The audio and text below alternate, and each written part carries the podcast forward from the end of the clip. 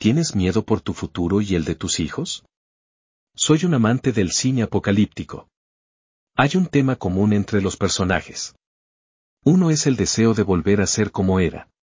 Pero al igual que en la vida real, nunca sucede así. La gente siempre hablará de los buenos viejos tiempos. Nunca hubo buenos viejos tiempos para todos. El ayer siempre es mejor una vez que se va. COVID amplificó y sacó a la luz muchos de nuestros males sociales. Muy pocos quieren contribuir a las soluciones. Pero están felices de alimentar el fuego del descontento. A veces, la gente ha vendido su alma a la versión hollywoodense del caos. Pregúntenle a la gente de países devastados por la guerra y de países cuya estabilidad financiera ha sido saboteada. No es como las películas. No quedan tiendas con productos para elegir. O personas que se despiertan luciendo frescas y limpias. Y un suministro de agua limpia y fresca que siempre parece disponible. Sin embargo, hay una parte que sigue siendo cierta. Te adaptas o no sobrevives. La llamada Gran Depresión llegó en un momento en que la gente era más dura y resiliente. Y los oprimidos eran los más fuertes porque todo seguía como siempre.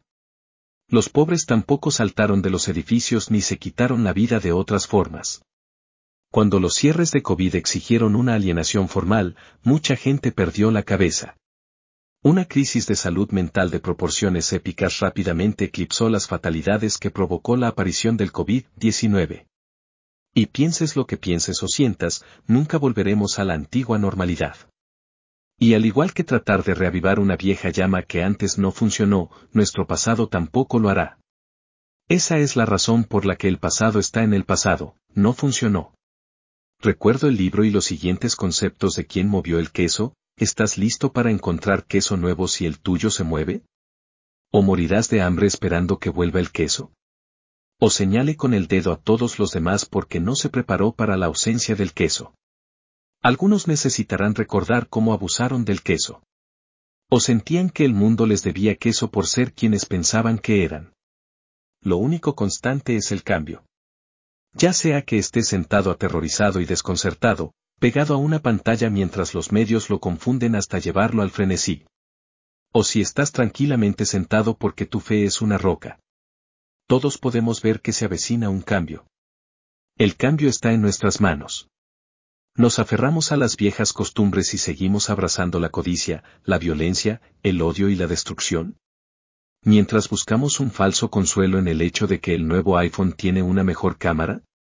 ¿O escapar a la fantasía de Internet y vivir una vida virtual? ¿Por qué no escapar y contribuir a la industria del porno multimillonaria que roba a millones de nuestros niños y ciudadanos y se pierde en el abismo de las drogas y el tráfico sexual? Mientras no seas tú ni tu hijo, está bien, ¿verdad?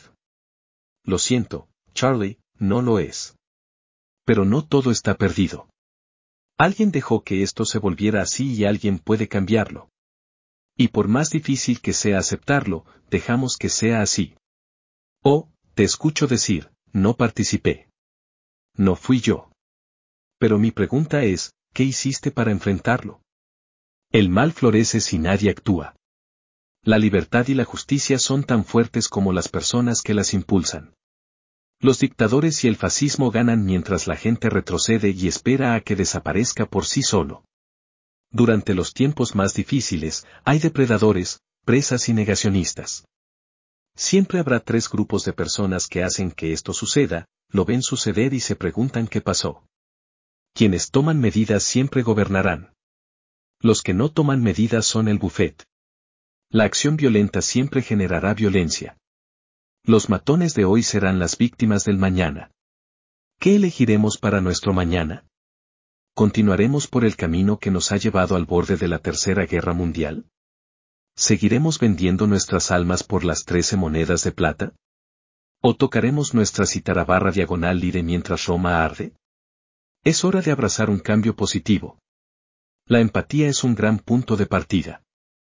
Si eres religioso, vuelve a leer tus libros. Dios creó todo y a todos. Nadie es menor ni mayor. Nadie tiene el derecho divino de destruir el planeta o tomar lo que quiera porque puede.